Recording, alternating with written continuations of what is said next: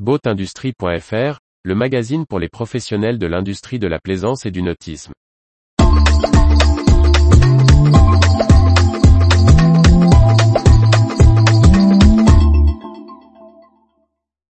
Une motorisation électrique des bateaux de plus en plus aboutie. Par Briag Merlet. Le Salon international du Metrade est une vitrine incontournable des évolutions de la plaisance.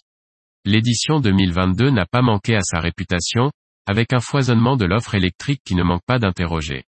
Après une édition 2020 annulée et une édition 2021 à format réduit, il est inutile de dire que le salon du Metrade était hautement attendu par l'industrie nautique mondiale. Le rendez-vous de l'équipement des bateaux de plaisance n'a pas déçu ceux qui ont fait le déplacement à Amsterdam. Public nombreux dans les allées et exposants venus de l'autre bout de la planète, les ingrédients du succès étaient là.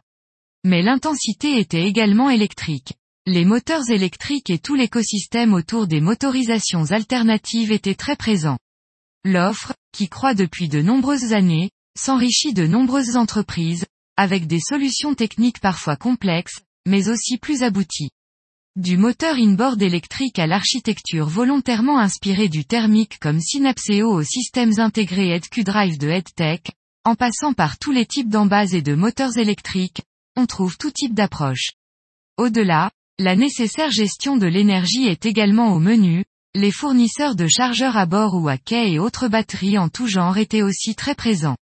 L'avenir, probablement assez proche, montrera quels acteurs de la motorisation électrique resteront dans la durée. On notera d'ailleurs l'absence de Yamaha et Mercury, qui développent eux aussi leurs moteurs électriques, et dont l'arrivée aura aussi un rôle sur le futur du bateau électrique. En attendant, les petites structures sont toujours là pour défricher. Si l'innovation était toujours là, elle était moins marquée que dans d'autres éditions.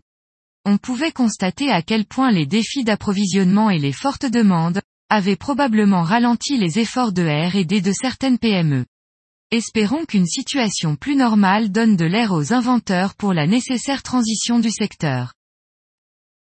Retrouvez toute l'actualité pour les professionnels de l'industrie de la plaisance sur le site boatindustrie.fr et n'oubliez pas de laisser 5 étoiles sur votre plateforme de podcast.